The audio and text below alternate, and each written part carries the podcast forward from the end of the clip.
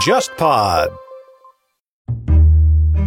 怪力乱神系列一直是本台春节期间最受听众期待的这个节目系列之一。通常呢，一年会有一期，在除旧迎新之际会上线。迎新春，接好运，对吧？万般祝福皆入玄坛。这个新年，我们把“怪力乱神”四个字具象化，以年画作为灵感，和我们的老朋友小普酿造联名推出了“怪力乱神”葡萄酒礼盒。这个礼盒包括两支葡萄酒，它们以古籍当中的两只神兽。龙马和白泽来命名，会有神兽年画作为酒标。新的一年有精灵瑞兽相伴左右，为你祈福纳祥、驱鬼辟邪。同时呢，酿成新酒一定要呼朋引伴一起碰杯。这个周末，也就是一月二十号和一月二十一号，周六和周日，每天下午的两点到五点，本台将驻扎在上海市永福路一百三十一号的一家酒吧，名叫三杯。我们会支起怪力乱神酒摊，左手龙马，右手白泽，开门迎客。你可以在“忽左忽右 ”（Left Right） 公众号回复“怪力乱神”四个字，或者微信搜索“远东播客”了解详情。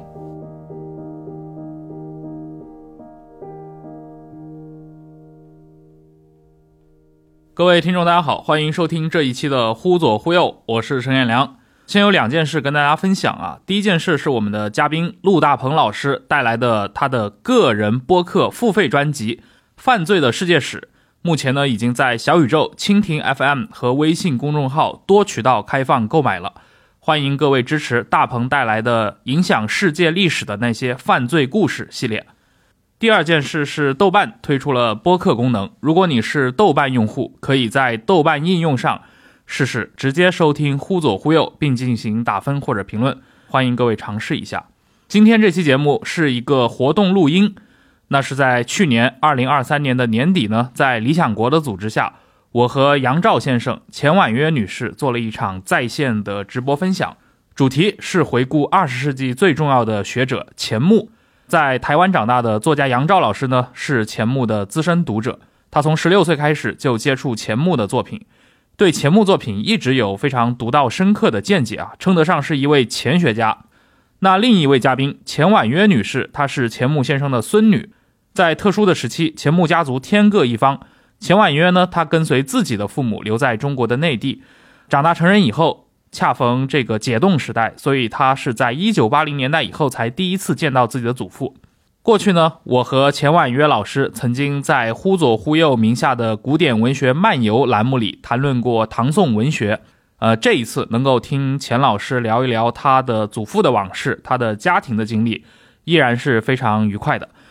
呃，下面就进入到今天的节目吧。两位先来和“忽左忽右”的听众打个招呼。大家好，我是杨照。各位观众朋友，大家好，我是钱婉约。杨照老师，不如先从你开始讲讲你和钱穆作品结缘的经历。应该说，跟这个钱老师相比的话，我跟钱穆先生当然没有直接的关系。基本上，我就是作为一个忠实的读者。那只不过呢，读者在接触他的不一样的作者的时候，会有不同的心情。也会有不同的时代，还有不同的年纪。那刚刚这个陈老师也提到了，我是十六岁开始读钱穆，读的第一本书呢，一定是《国史大纲》。那那时候开始对于历史，尤其是对于国史，有了非常高度的兴趣。但是更重要的是，在高中的时候受到学长的影响，有一天就突然发现我很敬佩的几位学长，他们呢就几个人在那里念念有词，在干嘛呢？在背。国史大纲前面的引论，那的引论呢？当然最有名的就是如何用一种具备有温情敬意的态度来对待中国的历史。当时我非常非常惊讶，这几位学长为什么他们会用背书的方式来对待这相对的还蛮长的这样的一篇文章？那因而就启发了我对这部书的重视跟好奇。开始读了之后，很重要的是，它开启了我对于。当时我们在台湾从课本上所学习到的中国历史，完全不一样的一种视野。那历史原来如此的宽广，这是先先最早启发我的。接下来就从认识了钱穆这个名字，一路一直不断的追读。也比如说，相对应的，我在那个时候，这个环境是比较有利的，我很容易找到那个时候台湾，包括三明、东大、台湾商务，然后呢中华书局等等很多的出版商。都有钱先生的书，所以找到了越来越多钱先生的书。那越读就越觉得这真是一个浩瀚的大海。钱先把中国的历史用了一种非常独特，他自己有着自己风格的方式来予以考究，并且来予以呈现。所以就这样一路下去，一路进去。后来我自己的重要的专业从在台湾去到了美国，那是中国思想史。那中国思想史本来做的是古代思想史，然而在古代思想史，我们就必须要了解、探究古代思想的这些史家们，他们又是些什么样的人？而在这所有的这些史家里，钱穆先生他又有非常独特的地位，应该说，我就是这样一步一步从不同的角度，从不同的这个层次进入到钱先他的著作的这个世界里。接下来，钱先对于我如何看待历史，如何看待中国的历史，有非常深刻的影响。我常常讲，我有很多的我的知识或者是思想上的债主，就是我欠人家的。人家给予我很多，那前先应该就是我这样的一个思想学术的一个大债主，我欠他太多了，因为欠他太多，因而经常也就会有这样的心情。逮到了机会，有可能的时候，就会希望有更多人能够认识钱穆先生。所以，这大概就是我和前线的最重要的渊源。作为一个前线的追随者，接下来作为一个尽可能希望自己能够相对忠实，而且可以深入的去介绍。前线他的著作跟他的思想的一个人，嗯，婉约老师，您呢？那个刚才听了杨照老师的话哈，我觉得我们今天竟然是第一次见面，呃，我也听李想国介绍了您在这边讲的这个钱穆先生的八十讲，特别高兴今天有这个机会在这儿见面。这么算起来啊，其实我虽然是他的长孙女。但是接触钱穆先生的书以及了解这个祖父时间也不比您更早。您刚才说十六岁，我呢也是在我上大学三年级的时候才在中文大学新雅书院跟我的祖父见面。那是因为这个两岸沟通以后，我们家是第二次跟台湾过来。在香港相见，第一次呢是一九八零年，是我的父辈们在香港很短暂的有一个礼拜的时间，那么隔绝了三十年，重新的见面。那么从他们的见面带回来了一些祖父的书，呃，然后呢，我们在大陆的祖父的子女，包括我们的第三代，就开始跟祖父通信。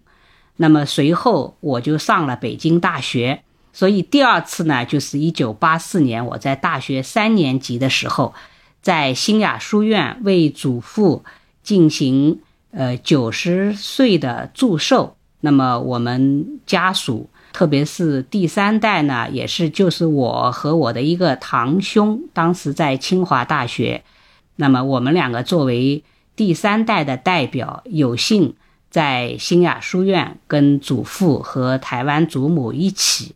度过了一个月的会亲的时光，所以我想，我一方面呢是通过这样的珍贵的会见，让我的生命中真切的感受到祖父的存在；更多的呢，我觉得我也是一个读者，嗯，那么这么多年来呢，断断续续的也在读祖父的书。体会他的文化理念。我在前几年呢写过一篇文章，叫做《远方的山》。刚才杨老师说是债主，我的比喻呢就是说是一座远方的富有宝藏的山，它一直在我的生命中，我仰望它，走近它。呃，但是这种努力呢，我想会伴随我的一生吧。钱老师，你的这个回忆啊，这个确实非常珍贵。待会儿的话，我们会有专门的呃一个板块，请您聊一聊啊，就是您和你祖父那一个月的这样的一个相处。呃，刚刚其实两位都谈到了各自和钱穆先生，或者说和钱穆先生的作品学术结缘的一个经历。那当然，钱穆作为二十世纪中国最重要的一位大学者、一位史家，他有非常鲜明的个人的风格，以及他的一生也非常的传奇。当然，在钱穆先生身上。最重要的一个标签是他自学成才。我觉得可能还是需要向观众们来大致的介绍一下钱穆先生的生平。我觉得杨照老师可以来稍微展开聊一聊，在您的这个认知当中，钱穆先生是怎么从一个自学成才的这样的一个无锡乡间的教师，成长为我们人尽皆知的国学大师和知名学者的。这里我想分两头来说。第一个呢，是我们必须要了解所谓民国的思想，或者是民国的思想的环境。这跟我们今天已经基本上这个定型化了的教育的体系是非常的不一样。我自己对于，例如说钱穆先生，钱穆先生，我是必须要把它放在一个这样这一个特别的环境底下。来认识、来理解，也就表示说，中国当时的传统受到西方如此巨大的冲击，以至于本来传统当中所已经设定好的所有的答案，在几年当中彻底的被推翻了。被推翻了之后呢，大家都必须要寻找答案。那寻找答案，你的人必须要要有自己的一些配备。那在那样的一个时代，当我们今天在讲自学成名，或者是自学而成为一个学者。那我会觉得说自学对我们来讲是如此的不可思议，但我还是必须要说，那是因为我们现在所有的这个教育的这个经过是太过于知识化了。我们就是小学、中学，然后呢到了这个高考，然后高考进入到了大学。那我们认为这叫做正式，或者说这是一般的教育的体制、教育的道路。在那个时代，这种教育的道道路从原来本来是科举考试。科举考试到了一九四一九零五年，突然之间被废除了。然后呢，废除了之后，光是清朝就定定了一堆我们今天看起来其实是不可思议，甚至是很荒唐的一些规定。例如说，那个时候为什么这么多人跑到日本去留学？因为清朝是一九零四年的时候就规定说，废了科举之后，如果你到日本留学，你在日本念完了中学就等于秀才，念完了大学就等于举人。如果你在日本读完了研究院，那就变成了进士，他直接授给你这样的地位。那是这是在一个教育体系彻底瓦解的情况底下，或者是新的教育体制还没有办法建立的情况底下，那是一团混乱。一团混乱有一团混乱的糟糕的地方，也就是大家都不是很清楚，我到底如何有一个像样的教育的道路。但我们今天回头看，我们又不得不说，那样一团混乱也有它的好处。它的好处就是每一个人有他自己的自由，而钱谦对我来说，他是一个早会的，十几岁的时候，他就已经清楚的意识到，他要去寻找他自己的思想的道路。这是今天跟我们最大的差别。今天因为我们有这样的一种固定的教育的体制，绝大部分十几岁的人都觉得自己是孩子，所以自己孩子就是要听大人的，然后大人都帮你安排好。但在那个时代，尤其是钱谦。他就十几岁的时候，他已经开始当老师了。对我们来说不可思议。你自己不是应该还在当学生吗？你跟你的学生根本没差几岁。钱谦二十岁不到，他就开始当小学老师。但是也因为这样，甚至他的学生里面，说不定有人年纪都比他大，因而他必须要快速的让自己在思想上，乃至于在表达上，必须要成长，要看起来像个老师。但在这件事情上，我们又从他的回忆以及他的著作里看得非常清楚，他认真的看待这件事，就是让自己快速的成熟，变成一个老师。而且呢，所谓变成一个老师，就表示我必须在学识的这个累积上，我要有一定的基础，我一定要领先到相当的程度。他认真的看待这件事情，这是他所谓我们今天在讲自学的最重要的一个动机。但是这个动机呢？原来是来自于为了要教学，为了要像个老师，但是我们没有看到前言接下来那就是完全内在自发的，这是没办法充分的解释，就只能说一方面来自于他的天性，一方面来自于那个时代的刺激。他对于学问，尤其是把学问弄清楚，他有非常强烈的冲动。刚好在那个时代，必须要重新评估。这当然虽然是稍微后来一点胡适的说法，但是根本的那个精神，真的就是我们要重新评估所有的一切的价值，包括中国文化跟中国历史的价值。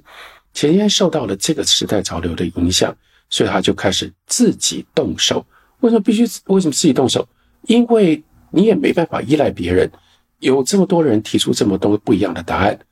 答案都不一样，所以光是要相信谁，你都得要自己去选哪一个答案。梁启超给的答案，章太炎给的答案，还是另外谁的给的答案，你比较相信？你还是得要有一个自己判断的基础。所以在那样的一个环境底下，前人他一边当老师，从小学老师到中学老师，当然后来进入燕京大学，变成大学老师，这一路他一直持续的认真的在读书，然后呢，他越读越是深入，更重要的是，他就越读越大胆的提出了。他自己许许多多的看法，所以有两件事情。第一个，真的就是厚积，他读了多少的书，他认真的搜寻了多少的书。另外，他知道他读这些书，他必须消化，找到他自己的看法。他对于自己来作为中国文化和中国历史的一个评断者，他大概在二十来岁的时候，他就有这样的一份自觉。我想，这个大概就是我们看到前燕他会在我们以为。并不是一个非常理想的学术的环境当中，而能够有这样的开头的成就，最重要的一个关键的过程跟他的条件吧。嗯，哎，婉约老师，您也总结过您祖父的一个学术的脉络啊，我不知道您是怎么去看待您的祖父在那个时间段他在中国的这样的一个历史学界，乃至于在自己的这个出版自己的这个著述作品上面这个时期他的一些投入。您会怎么去看待钱先生在二十年代到三十年代他在中国的这个算是学术界的一个成长？嗯，呃，我想那个我们国内啊也有很多专门研究钱先生著作和学问的人。我在这儿之所以这次答应理想国来讲呢，我想我也是应该说义不容辞，所以我也只能从我的角度。特别是好像是从家人和从观察一个生命体的角度来谈一谈我的想法哈，我就回顾他整体的一生啊。我看你们的介绍里边讲到，钱先生一辈子就是读书和教书嘛，是吧？教书就伴随写书，真的是他有非常长的学术生命。我把他的人生。来计算一下的话，刚才杨老师讲到，他很年轻的时候就开始做小学老师。那么在他的一生当中啊，有四个十八，前一个十八呢，就是十年小学，八年中学，这是第一个十八。第二个十八呢，就是从一九三零年到一九四零年。在民国的中国的最著名的大学里做大学教授十八年，那么第三个十八呢，就是一九五零年到一九六七年，在新亚艰苦的创立新亚书院，在这样一个呃英国殖民地特色非常强的地方来教育和传播中国文化的种子。那么最后一个十八。就是在台湾，因为他也做文化大学的博士生导师，是吧？还在教书，一直到一九八六年，所谓那个最后一课，是吧？所以那个人生里边有这样四个十八，那么乘下来就是七十二年的教书生涯。呃，我觉得这个是标示他人生的一个非常不容易的呃一个数字。况且在这个数字之内，还经历了家国的拨迁等等，那么这些呢，也都写在他的诗友杂忆里边。如果从我们家属的角度呢，可能会更多一些体会啊。呃，刚才杨老师也提到了钱穆先生读书、教学以及他自学的经历，我也在这儿呢补充一个。就是说，他从十七八岁辛亥革命完了以后，他就辍学，是吧？就不能有机会再读书了。但是最终成为一个大学问家，他是怎么走过来的呢？其实，在他的回忆录上也曾经写到，他说：“我自念无缘再进行读大学深造了，所以呢，我在做小学老师的同时，就。”要求自己进一步的读书。他说：“我回望一下呢，在南京中英中学毕业的时候，我的四书都没有读完啊，我那个孟子只读到滕文公上，也就是说孟子都读了不到一半。然后我就要求我自己在自己的宿舍里，那个时候可能还没有开学吧。他是到第一份工作是无锡乡间的三间小学做小学老师，同时呢住在他哥哥创办的右兴小学里边。那么他说我就在右兴小学的宿舍里立志要先把孟子通读一遍。他说我上午就从滕文公上开始读。说当时我读书的情况是，过目三遍就能背诵，所以我上午呢把《滕文公上》背完了，中午出来吃饭，下午再回到那个小屋子里，再把《滕文公下》全部都背完。所以孟子七篇十四章，他说我用一周的时间就全部都读完了。那个时代的人。读书讲究背诵，也就是记诵之学。所以通过这个例子，我能够体会到他的这种强学不已的这种效率和对自己的要求。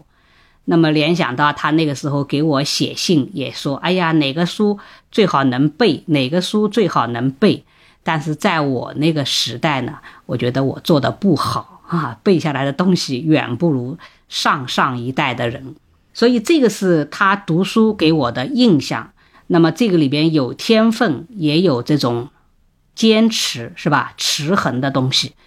另外一个呢，他在乡间小学，他的眼光和视线，他并不仅仅是限于一个无锡的乡间。那么他也曾经写到，他说我自学日本人的书。他说：“我也是受到梁启超的影响，说日语好像中国人读起来比较容易，所以他就说我也很快就是能够读日本书了。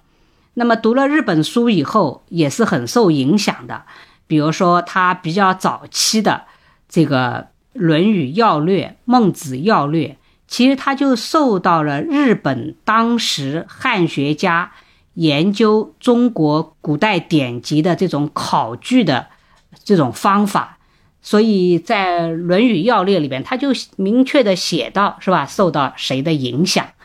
另外还有，他说我看了一本日本人的书，上面写到说，人生如果不能长寿，也是一个罪过。说我就我就发奋要注意自己的身体，是吧？那么注意自己身体怎么做呢？一个是要懂得生活要有规律，另外呢？比如说静坐、郊野散步，比如说每天写日记，这些恒常性的事情都成了他生活中习惯的事情。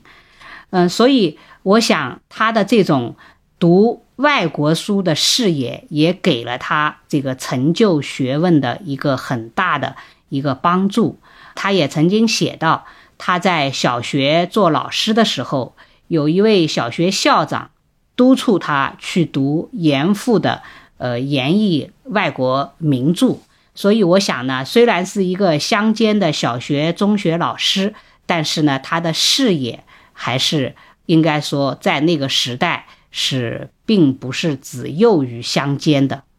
嗯，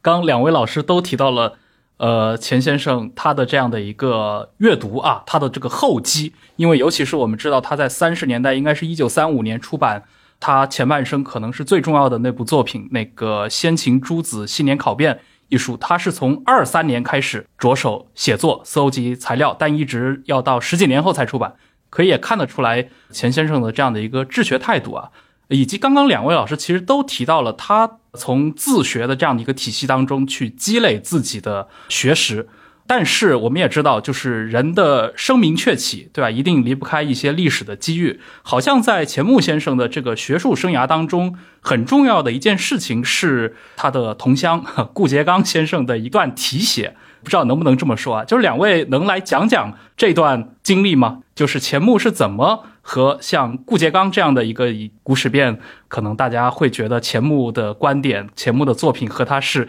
截然相对的，对吧？但是双方又有这样的一个提携的关联，这可能跟民国在三十年代这样的一个学术界的一个日常又有很强的一个关系。能请杨照老师来谈一谈您的一个想法吗？刚刚钱老师提到了，就是说钱先生他做学问的方法，我也许顺着这个往下讲，那就是其实那个时候我们还是要知道说，清朝最重要的一个学术的传统是考证学。那我们今天看到这些人他们做考证，其实我们真的会觉得说，哇，为什么能够读这么多的书，累积这么多书，然后去比对这些书，从这些书里面做出这么细密的考据的这些结论？但是呢，其实这背后真的就牵涉到。你要做这样的考据，就得要有背诵的能力。所以，其实这是彼此互相影响。因为考据学的需要，就使得在这个孩子做学问一路到他成长的过程当中，背诵再重要不过。然后呢，相对应的，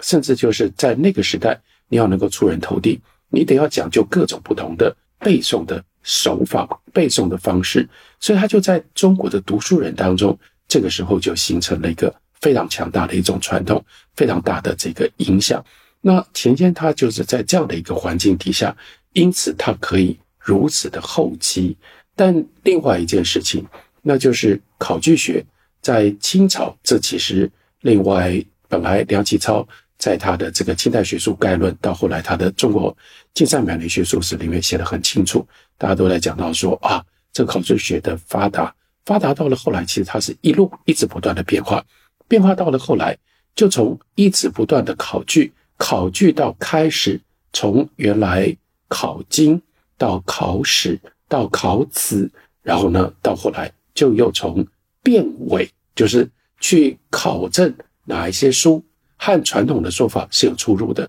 是不值得相信，是真的书，它可能是伪书，伪书又有不同的，它是有意伪造的，或者是误传而变成伪造。也有可能是书是真的，但部分的内容是假的，这需要非常非常详细的考据的这个功夫。但是它也接下来就变成了清朝后期一直到清末考据学最重要的一种动向。那这个动向走到后来，就在进一步从辨伪，把这个伪书跟伪造的内容找出来，而到了遗骨，遗骨就甚至就是更进一步的。把中国传统史书里面所记录下来文献所给予我们的历史，就截然的通通都先把它当作是假的。所以换句话说，这是一个彻底的在态度上面的转变。前面中国人是非常重视传统，重视传统的文献，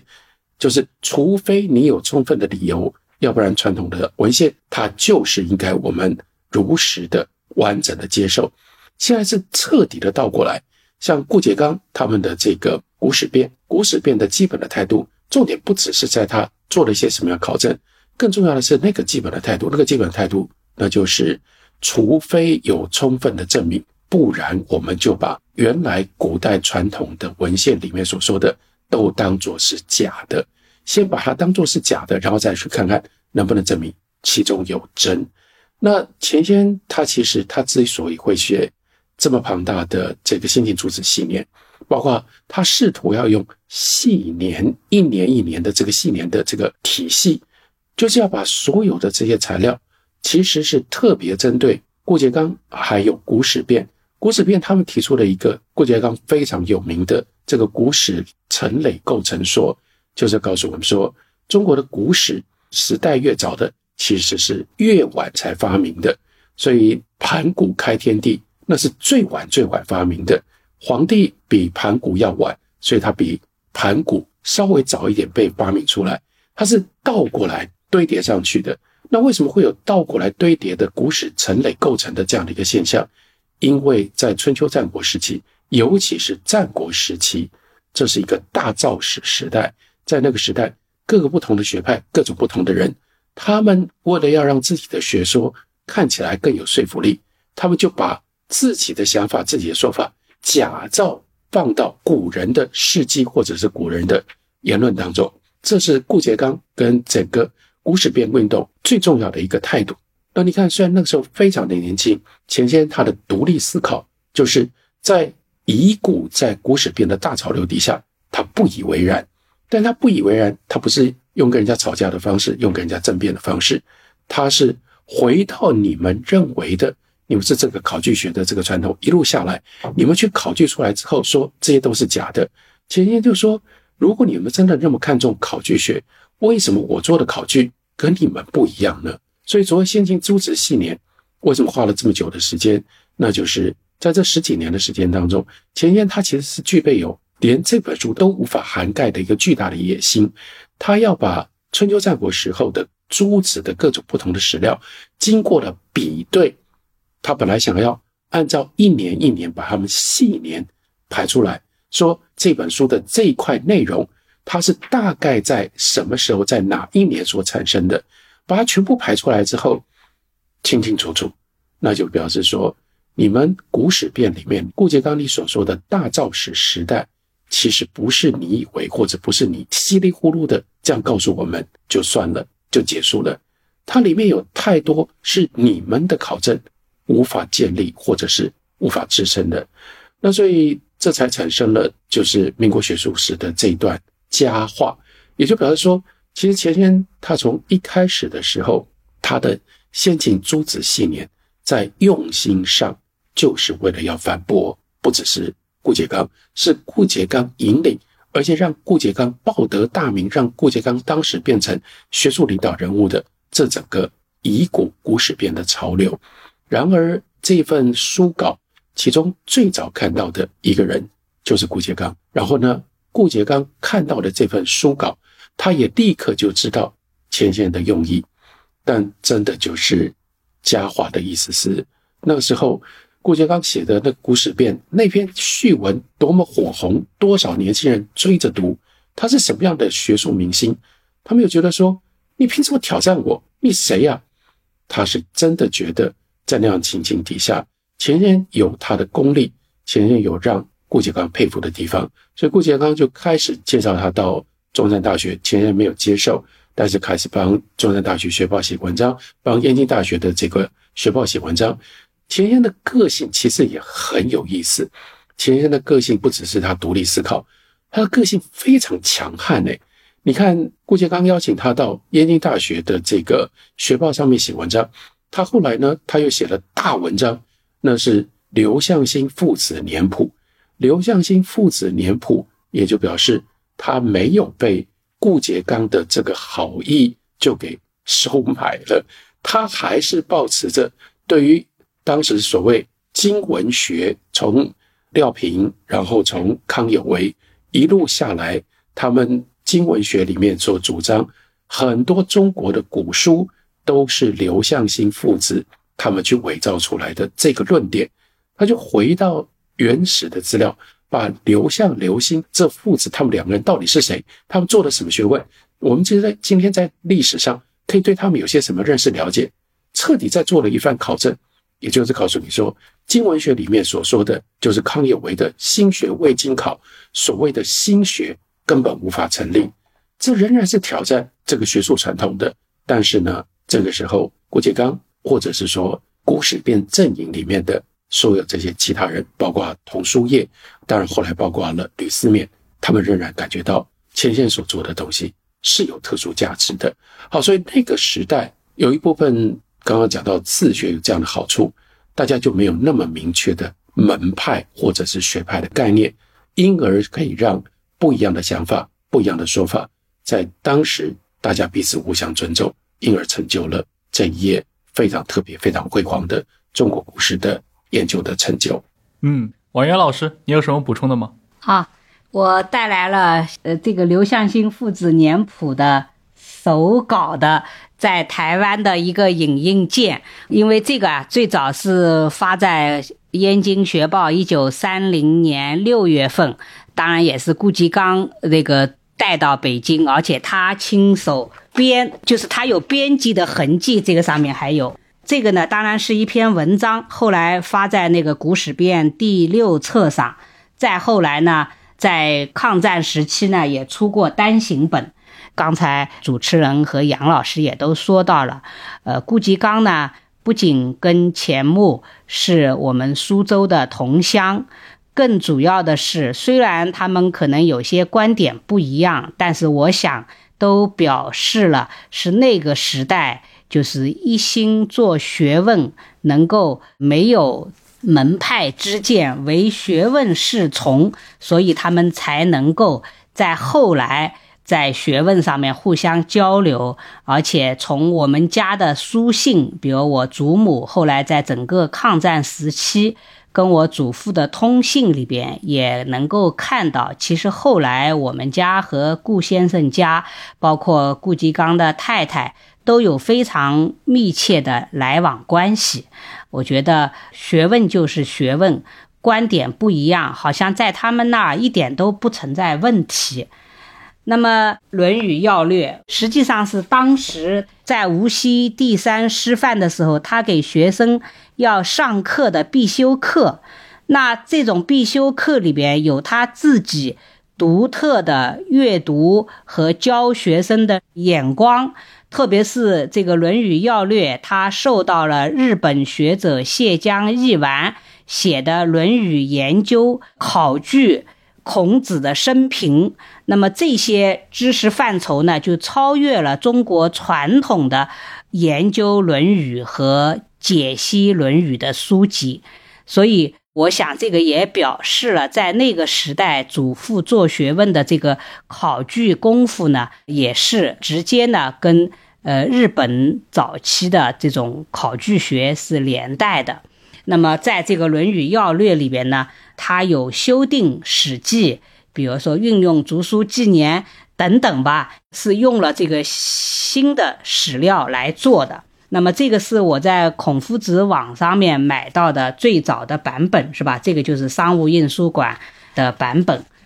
呃，《孟子要略》呢，大致的意思也一样。还有一本就是《国学概论》。这三本书呢，前两本是无锡三师时候讲课的，然后同时他就把讲课的内容写成了书，然后在商务印书馆和稍后的大华书局出版了。那国学概论呢，稍微晚一点，从无锡师专到苏州中学，最后完成了以后，也是在商务印书馆出版的。那么在整个的这个中学八年当中，也是他最重要的先秦诸子系年写定的这个时期。所以从二三年到三五年，实际上他是用了十多年的时间，把先秦的。各个重要的诸子的人物的生平、学术，以及这个子和那个子，以及不同的学派之间的关系，联系到的各个国家的背景，实际上都串联起来，用考据写了一本先秦史，大概是这样。所以他学术起步的著作，实际上就是在中学老师的时期。那么，一九三零年，也因为这个书。进入到了燕京大学、北京大学和清华大学等中国的这个一流的大学。那刚才展示的是老书，现在呢，我想再跟大家说的是，哎，说我现在在这个钱穆全集里边，好像看不到《孟子要略》《论语要例》这样的两本书啊。实际上呢，这个书后来在五十年代呢。就被合编了，就是四书释义哈。五十年代的时候又释义，对，又加了《大学》和《中庸》，就在四书释义里边。嗯，刚两位老师其实都提到了钱穆先生，他在呃，无论是研究还是在自己的这个生活处事当中，很重要的一个特质啊，就是他这种精神上的独立性，对吧？前面这个杨照老师说了顾颉刚的那个案例，我觉得特别鲜明。那么我们知道，从学术历史的角度去回顾，对吧？钱穆作为一个历史学者，他的一个气质是非常独特的。他既不是那个年代的这样的一个崇洋西化派，其实也很难把他定义为一个顽固保守派。他更不是那种激进的革命派。这个其实我觉得很有意思啊，就是他的独立之精神是如何培养出来的。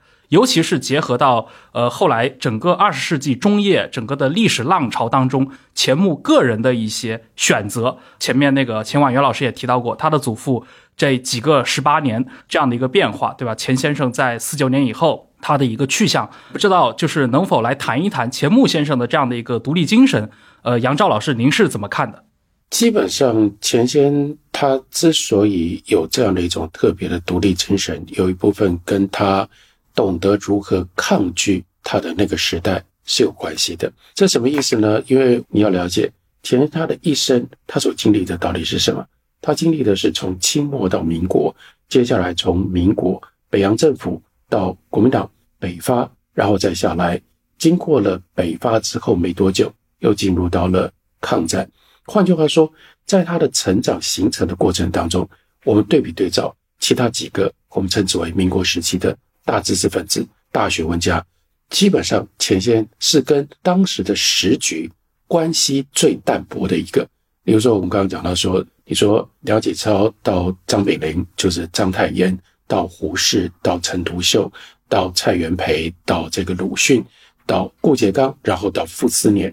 你看我所讲的所有的这些人，真的，我脑袋里面立刻就可以告诉你们说，哦，当时像是梁启超，他如何从日本流亡十几年的时间回来之后，立刻就加入到这个北洋的这个政治的大的这个泥沼里面，甚至说有一些我们认为这非常重要的，而且是我们以为单纯属于学术界的人物，像陈元，北京故宫成立的时候，北京故宫的这个图书馆，他图书馆馆长就是陈元。陈元当时也因为冯玉祥入宫的时候，在这个紫禁城的冲突当中，陈元是站在第一线的。所以换句话说，即使像陈元这样的一个我们认为单纯的历史学者，他们都跟当时的政治有非常密切的关系。他们无法不被那样的时局、那样的潮流卷进去。那当然有一部分是时代的各种不同因素的偶然。不过，如果大家读《八十亿双亲》跟《十有杂役》，另外你也就了解。这也是前线他的自我的非常坚决的一个选择，他不为所动。不只是他刚开始的时候，因为作为一个小学老师，作为中学老师，小学老师、中学老师这样的经历，其实相对的英文讲的话，那就是 blessing in disguise。看起来他好像在那样的环境里面，他的条件不好，可是也因为这样隔绝了他跟这个大时代的很容易把人卷进去的这样的一种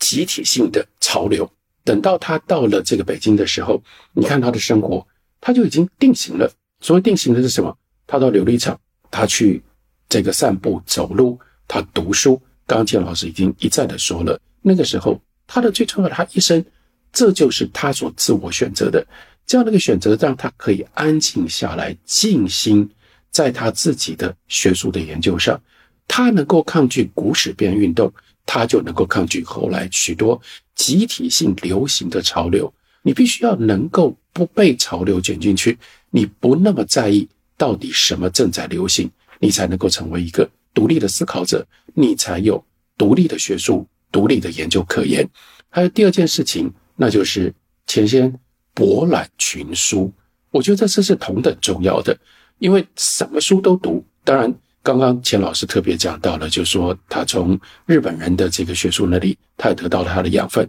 钱先生也曾经试图自学英文啊，当然只是他自学英文相对没有那么成功。那个时候，其实他的态度、他的立场，他在北京短短的几年之内，他收集了五万册的书，这是干什么？不只是我们说，他也一定会有这种难免的藏书癖了。可是钱先生是找了这么多的书。他是真的要看，他是真的读的，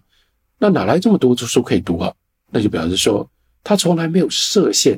我作为一个中国历史跟文化的研究者，我要研究什么，或者是说更重要的，哪一些不在我的视野范围之内，跟我无关，我不研究。因为他博览群书，等到他跟他的书分手了之后，其实非常奇特的，他被迫去到了这个云南。因为当时西南联大的文学院还要在更偏僻的地方，到了蒙自，他到了那个地方，他手上根本没有那么多的参考书，但是他竟然能够写国史大纲。那我们今天读国史大纲，我说我十六岁的时候我就受到了冲击，因为在国史大纲里面，前线把历史的范围扩张的这么广，历史有这么这么多的不同的性质。今天用我们今天的语言来说的话。有政治史，有军事史，有经济史、文化史、文学史，然后乃至于更大格局的大历史，都在前先的国史大纲里面被呈现出来。他凭什么能够这样呈现，能够感动这么多人，让大家吓了一跳，说原来中国历史可以这样说？因为他自己读书，必然就没有这样的自我设限。当你书读的这么广，各种不同的东西都进入到你的脑袋里。当你看到别人就是告诉你一个简单的、单纯的或者是一元的答案，你不会轻易的接受，因为你说我明明就看到有别的不同的东西，我为什么要接受你告诉我的这个一元的答案？他就更不容易被卷进去。所以我觉得我自己能够体会是这两项重大的因素：第一个是一种抗拒的智慧，另外一个那就是博览群书而得到的一种多元的观点。嗯，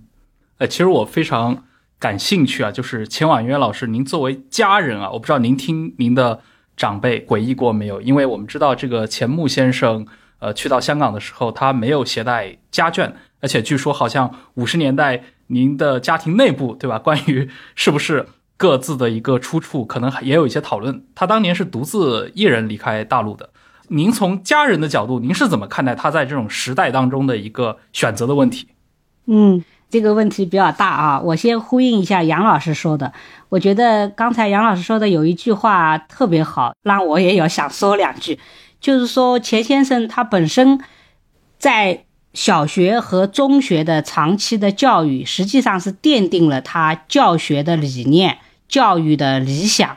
他曾经在回忆录上也想过，说我到了燕京大学、北京大学，其实我觉得我更愿意在乡间面对真实的人生来做一个老师哈。这个里边实际上他就是说，使我想到啊，他日后的所有的教育和文化历史的研究，实际上他关注的是日常人伦人的那个日常生活，然后社会的人伦教化。乃至于民族文化的走向，哈，到了这个香港、台湾以后，它其实一直是一个超越考据之上的一个比较大的文化的历史人文的关注，而这种东西实际上在他做小学老师的时候就已经开始了。那么另外一个就是说，在这个大变动时期，他的这种与众不同的选择，其实杨老师刚才也提到了，就是说读史使人明智嘛。他把中国这个几千年的历史正面反面，我觉得都看得太透了，分析的太透了。那种历史里边的大精神所在，导致他来做一些重要时刻的人生选择的一个大依据。就是说，文化道统应该怎么发展？那刚才陈老师说的这个呢？从家人的角度哈，其实那个时候还没有我，所以我的一些体会可能也还是来源于阅读理解，以及当然也来源于我的父辈们的一些说话。当时呢，祖父确实是一九四九年春天从无锡江南大学。那么受聘到广州华侨大学，和当时江南大学的同事唐君毅先生一起到了华侨大学。当然，那个时候他一切都是处于一种观望的状态。到了广州呢，也去拜访了几位他当年在北京的好友，是吧？像陈寅恪啊，这个熊十力啊，看看他们的情况，他们的打算。当然，他自己的打算可能心里边还是已经有了底了哈。那么后来就遇到了非常重要的，就是遇到了张晓峰。然后张晓峰说：“我正准备在香港要办个学，要不然你一起来吧。”其实当时我想，钱先生也没有想好要怎么样。那么张晓峰当时是从浙江大学过去的，钱先生就说：“哎呀，是的，浙江大学几次邀我，我都没去，我也是欠着你的人情的。要不然的话，你要是去香港办学的话，他想都没想，也不知道有多艰难，说可以我去，呃，这样子呢，才开始了创办新雅的那个艰难的十八年。那么从家人的角度呢，当时他想在香港立住脚，开始办学以后，然后再把。”我的祖母和我父亲他们在接他们过去，当时还说走什么路啊什么的，取到香港啊还是取到越南啊，就是总之是有这样的打算的。那么一方面呢是路途可能那个时候也不如他们想象的那样真能取到，另外一方面呢，当时我的父亲、伯父和我的三叔他们刚刚都是中学毕业，或者有的在读大学。其实从他们的立场，可能从中学时期，有的也做了中共的地下党员的，呃，有的也是很欢迎新中国的成立的，在那个时代有他们自己作为年轻人的立场和选择哈。所以呢，这样子就造成了我们家这个两代人的，或者说是祖母和祖父之间的长期的隔绝。嗯，婉元老师刚提到了这个钱穆先生在五零年以后一直到六七年期间，他在香港的这十八年啊，这是新亚书院的时代。我想请杨照老师，您作为一个钱穆的资深的读者，对吧？您来评价一下，就是钱穆的这个香港时代对于。他的一个学术人生是一个什么样的一个地位？刚钱老师谈到了哈，就是说钱先他是一个学者，我们今天认识都是他是一个学者的这一面。不过呢，真正贯穿他的人生，我们绝对不能忽略的是对教育的热情。应该说是教育的热情刺激了他，他才有在香港，包括当时在兵荒马乱之际，有的时候我们还真的不能不。回到那样的一个时代的情境底下去，认真的去体会、去了解，当时很多人所做的选择是无从去预见之后会发生什么事，因为他们无从预见之后会发生什么事，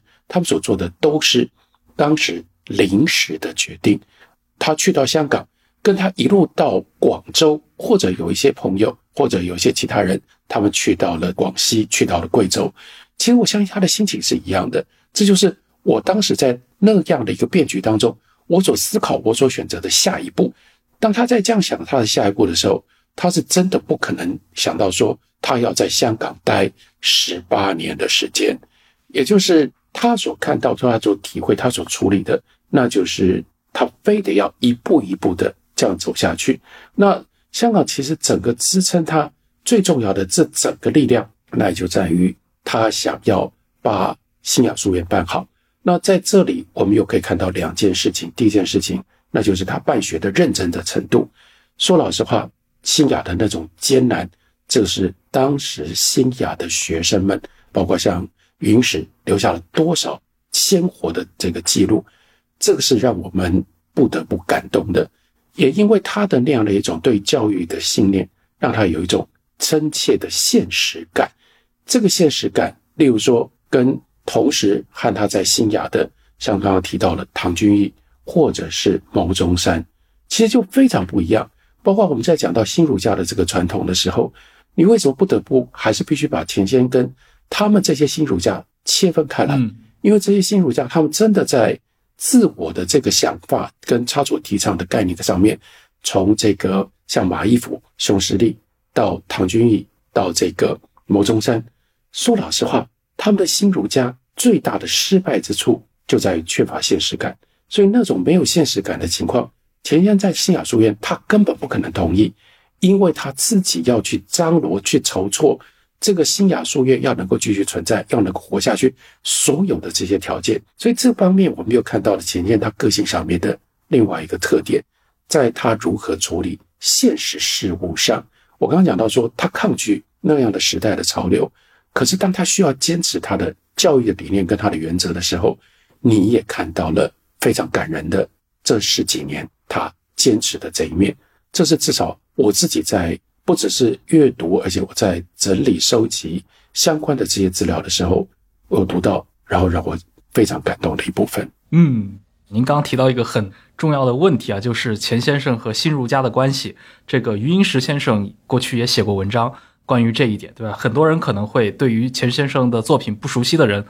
他们可能会错误的把钱先生跟新儒家可能放在同样的一个阵营里面。但实际上，刚刚杨照老师也提到了，他们中间的这样的一个理念上的距离还是非常大的。我觉得那也是可能二十世纪中国的这种思想界的一些比较有意思的这中间出现的这样的一些浪花。那么，我们回到今天的这个主题。呃，今天我们可以看到，像这个理想国这边也有非常多的钱先生的作品，新的这些再版的这些书系。那么，我们也肯定能够了解到，民国时代的这些学者、作者，有非常多的人可能在二十年代、三十年代、四十年代，对吧？轰动文坛。但是，我们穿越历史到今天的话，许多的作者都已经默默无闻了。呃，今天的出版界至今仍在出版钱先生的作品，而且据我所知，这个钱穆先生的著作应该不只是在中国内地。两位能谈一谈吗？您认为这个钱穆先生的著作为什么他的一个生命力能够持续到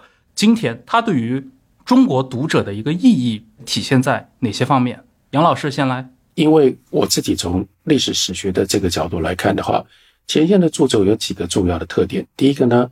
他有非常坚实的考据的背景，但是呢，他不怕做大论断，意思是说他在考据的基础上，他敢于去突破许许多多传统的说法，他敢于去挑战、去创新。因为他挑战创新，他就很容易产生到今天让我们感觉到有启发性的这一面，这是第一个大的重点。第二个重点呢是钱谦他在写他的历史的这个叙述的时候，他不只是告诉你他认为历史发生了什么，他一直不断的坚持在解释历史，在解释历史的同时，他就启发、延续、联系出了许许多多我们可以。读了之后，自己去想，自己去追，或者是自己再去发展的各种不同的问题。换句话说，钱谦的著作跟很多其他当时那时候的人著作最大不同。那时候的人急于论断，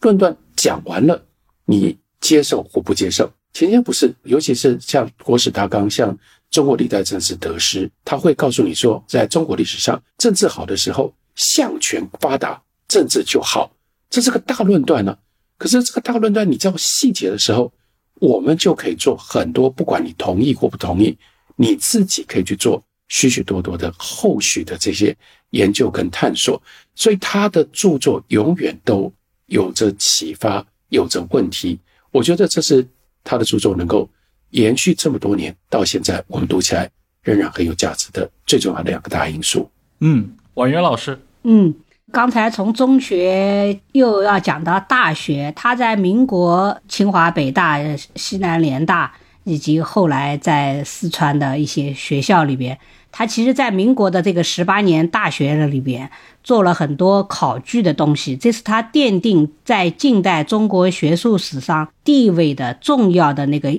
砖头性的硬性的著作，是吧？那么同时呢，这也是他后来。比较从大历史的角度来探问历史文化，来探问中华文化的走向，特别是在东西方文化的这种汇通对话的这种时代大潮当中，来思考和探索中国文化出路的一个底气。也就是说，有这样的考据，才有他从国史大纲以来。不断的汇通的这样的一种学术的大的汇总，在我自己觉得哈，在读他书的时候，就是他就是有一种博通和汇通。比如说讲制度哈，现在大家都喜欢读他的《中国历代政治得失》，但是呢，在这个制度背后，明明就是有中国的文化、宗教是吧？经济都是连在一起的，所以你。无论是读他的呃什么书，在他的这个著作的这个关照下，都是一种汇通的。那么这种汇通，就是刚才我要讲到的，就是源于作为一个教育家、一个文化研究者的这种关注人生日常、关注人伦教化、关注民族文化的前途，归总到这一点。而这一点，我想。它是可以超越时代，甚至超越民族和国家，超越地域，然后在这个漫长的中国历史、中国学术史当中，可大可久，可以永远的被人来阅读、来讨论的。嗯，今天我们探讨的这样的一个主题啊，是这个在不确定的时代如何安顿自己，对吧？我们去回顾。钱穆先生的一生，对吧？出生在这个一八九五年，然后一直到一九九零年去世。他这九十五年的人生光阴，其实经历的就是中国近代历史上最不确定的那个时代。其实我也挺想去问一下两位的啊。我们知道今天，对吧？中国内地的这些年轻人，他有非常多的焦虑啊、迷茫啊。我不知道阅读钱先生的著作，对于我们个人啊，在今天现代社会的安身立命，有没有一些帮助和启发呢？基本上知道自己的来历，一定有安身立命上的作用。我觉得有很大的一部分是我们很多的年轻人，正因为你年轻，你还没有来得及有足够的时间去弄清楚我是谁，还有我怎么来的。跟前先有关的，当然就是这一条，那就是你毕竟来自于一个文化的传统，你毕竟是有一个历史的来历。但是呢，这个历史的来历，前先所昭示给我们的有另外两个非常重要的特性。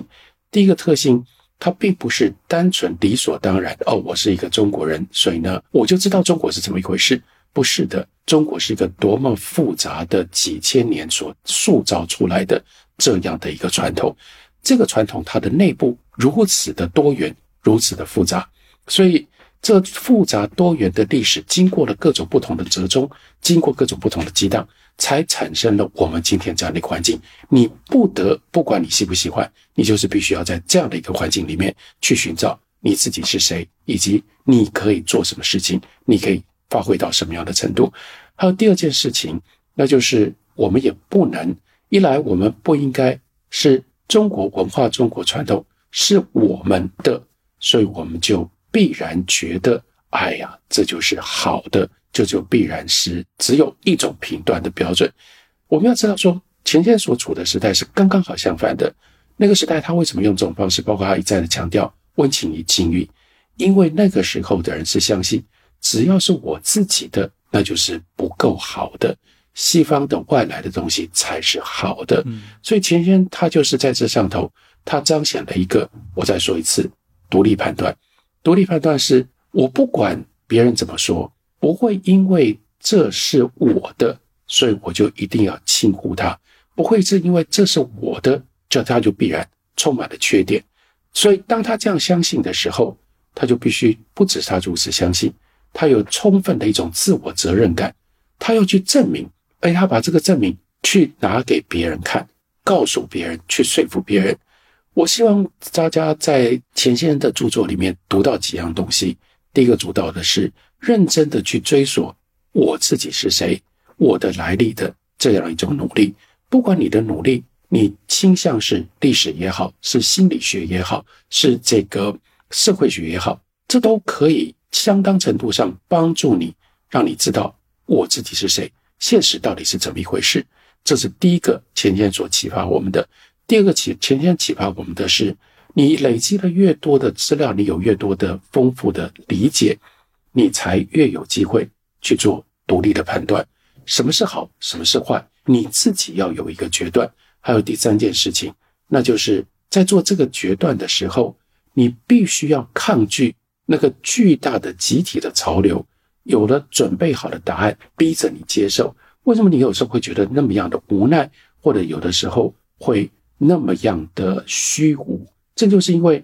你会觉得。这是外来的强迫你接受的答案，你不想接受这个答案，但是你又不肯负起责任来，用自己的思想、用自己的学术、用自己这个努力去找出属于你自己的答案。我觉得这是今天，如果你没有这样的经验，你读前线的书，前线书会用非常具体的方式，把我刚刚所说的这三个面向、这三个重点，在书里面清清楚楚的传递给你。这是我的体会。嗯，婉媛老师，您的体会呢？杨老师刚才已经说的很好了哈。我呢想来介绍一下这几年我所认识的阅读钱先生书的那些热心的读者，也就是说一点现象哈。嗯，因为这个十几年甚至二十几年，最近十年更明显哈。我觉得很多人。都在读钱先生的书，当然，首先可能校园里的这些文史专业的师生，但是也有更多的是社会各界的成年的读书人和传统文化的爱好者。那我包括我的父亲，因为钱先生的书认识一些嗯读书人，那么这些人啊很有意思，也其实。突破和超越了我自己本身对于读书的一个认识和理解。比如说，福建省某个市的政府官员，比如说北京中央电视台的某个著名的主持人，他们就真的是非常认真的，好多年的读钱先生的书，然后自己还写了书。比如说，有的人呢是因为读了钱先生的书，自己再去读《论语》，写了《论语》的解释性的书；有的人呢就是写了，比如说与钱先生的一种跨时空的访谈这样的书。就是说，在他们的生命当中，好像钱先生成为了他们立身和思考和甚至是幸福来源的一部分。他们是这样跟我交流的哈。那么除此之外呢，还有一些真的是包括农村务农的，还有一些在北京就业的白领等等。他们不仅读书写书。有的呢，还组成了一些读书会；有的做自己的个人的公号；有的做读书会的公号。那我想呢，这些人没有人要求他们去读，他们之所以能够这么多年来读，我真的是看到了他们在人生当中相遇钱先生的书，使他们的人生更为宽阔。或者甚至是有的是在非常困惑和沮丧的时候，然后找到了转弯点。我也自己也想过，民国以来著名的学者有那么多，为什么钱先生的书隔了几十年以后，在现在这样一个也许我祖父都没有想到过的这么一个年轻人，面临确实是很多的。心灵的飘摇不定、内卷是吧？工作的压力非常大的时候，有些人相遇了他的书，得到了一份安宁的心灵和自足的心灵。是祖父用一生去解读和阐释中国文化，然后超越了时空，给予我们这些中华儿女的在当下的一份。这个安心吧，都说是五心安处是故乡，是吧？嗯，最后啊，我们想来讨论一个技术性的问题。呃，今天这场直播其实两位都提到了非常多的钱先生的一些代表的作品，但是其中有大部分确实是钱先生写作于二十世纪的上半叶，尤其是钱先生。他的博文强制，他的这样的一个文法，对吧？和今天的人们的一个阅读习惯，以甚至对于中文的一个吸收能力，可能都产生了非常大的距离。那么，对于一般读者来说，我们如何阅读钱穆？要不还是先请杨照老师来和我们谈一谈，针对普通的读者啊，年轻的读者们阅读钱穆，您的一些建议。我认为，一般的读者要进入到钱先的这个思想世界里，如果是从他的讲稿改编成为的书。会是一个比较好的入手点。前面有一些文字，它还是非常接近文言文的，大家在阅读上面可能会有一点障碍，可能会有一点困扰。那可是，例如说，我会特别推荐两本书作为起头。第一个当然是《诗有杂役》，因为这是钱先的回忆录，先了解他是一个什么样的人，他经历了什么样的时代，他自己曾经有过的那个人生，我觉得对于我们了解或读钱先的书。当然有很大的帮助。另外有一本小书，其实是他的一个演讲集，叫做叫做《从中国历史来看中国民族性与中国文化》。这本书的来源也很特别，因为这个香港中文大学第一次的钱穆讲座就邀请了钱穆先生，他等于是晚年的时候这个吸收浓缩了之后精粹告诉我们说，他所看到的中国的民族性跟中国历史的精髓。究竟是什么？我觉得这也是很好的入手的一本书。另外就是他的几本重要的讲稿所形成的，刚刚提到了，例如说《中国历代政治得失》，这是从制度史、从政治史上让我们来体会，包括从古到今中国的政治究竟跟人类的其他经验、其他历史的这个文明有些什么差别。第二个，我们如何来对它进行评价？这是前线。非常突破性的，有他自己的洞见的一本书，还有另外一本书，我会特别推荐，是也是讲稿，那是中国史学名著，因为这等于是前线为我们来整理什么叫做中国的史学，要来进入到中国的历史，它的这些门道究竟是什么？前线在这本书里面讲的很简单，但是呢又讲得很精到，然后再下来是刚刚婉约老师也提到了，例如说像孔子与论语啦。或者是相应的有《孔子传》。钱先对孔子，这真的他是个儒家，这毫无疑问。所以他如何认识孔子，这就不只是历史，这是生命的体会。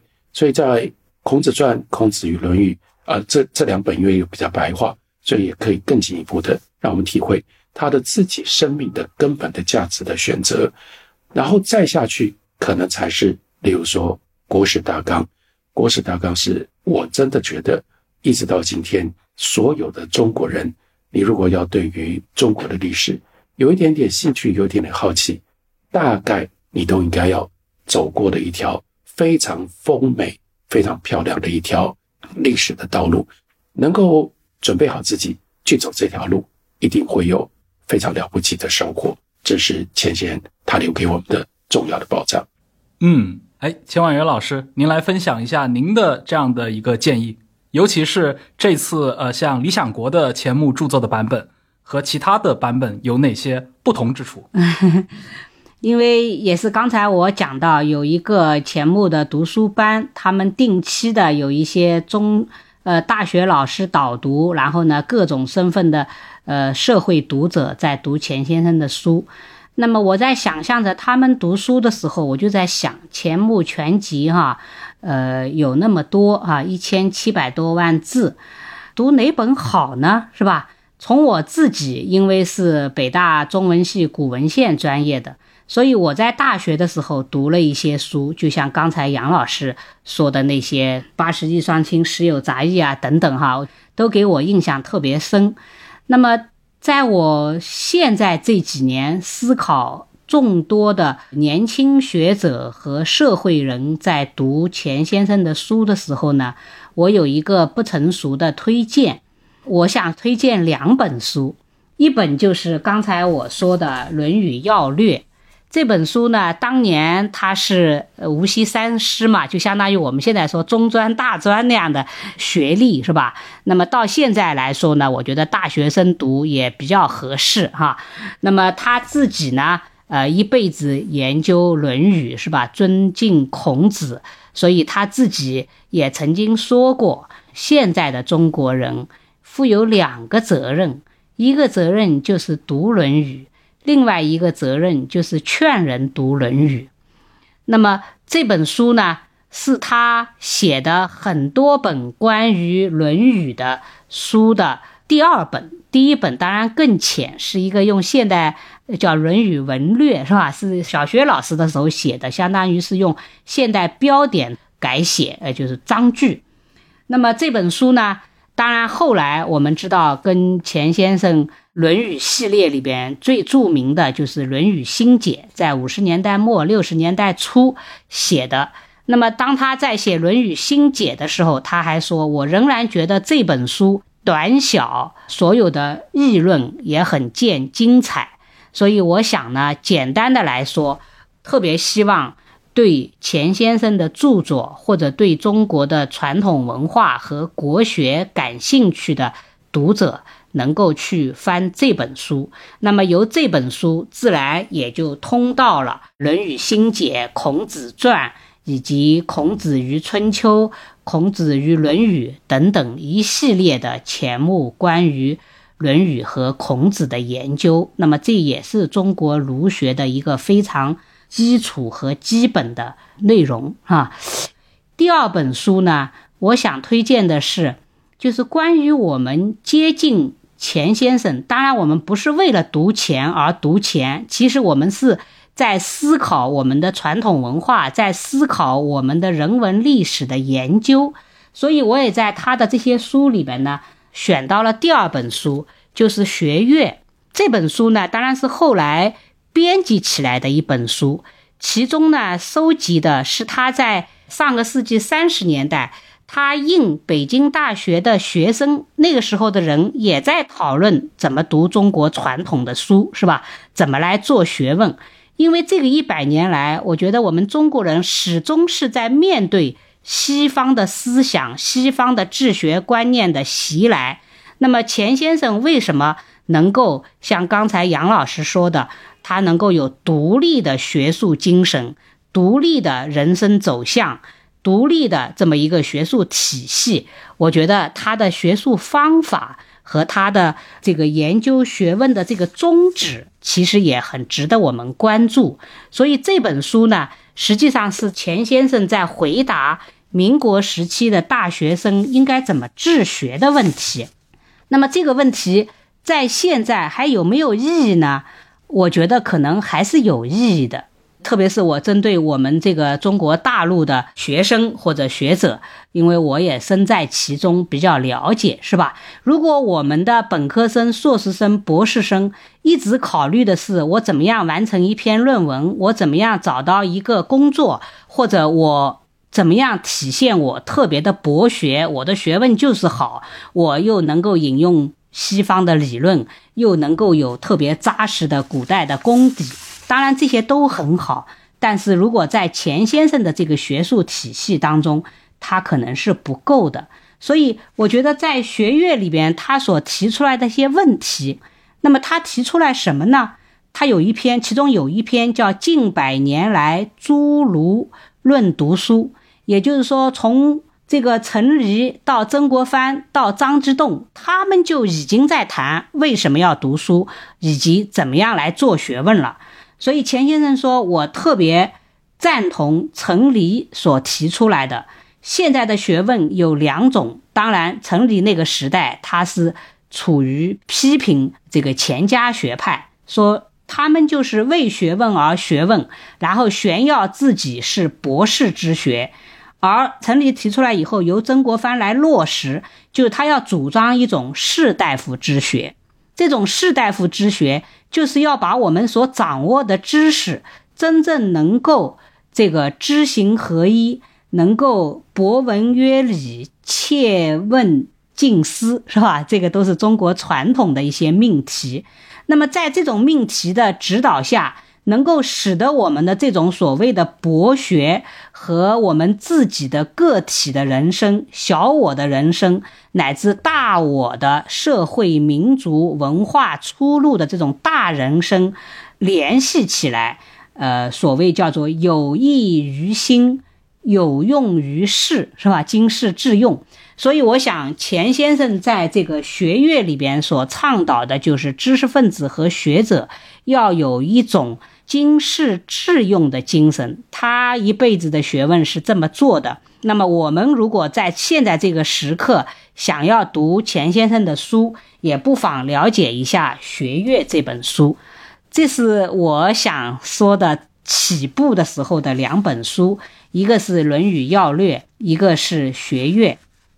那刚才陈主播还提到了关于这个钱穆先生嗯书的这个版本问题哈，因为这几年呢，我也跟那个出版钱先生书的出版社打交道，其实我也不断的在熟悉和阅读钱先生的这些书。我觉得现在好像有一个学问叫近代还是当代文学版本学、史学版本学哈，因为钱先生的书有个特点，好吧，部分是在民国时期出版的，之后是在香港出版的，之后是在台湾出版的。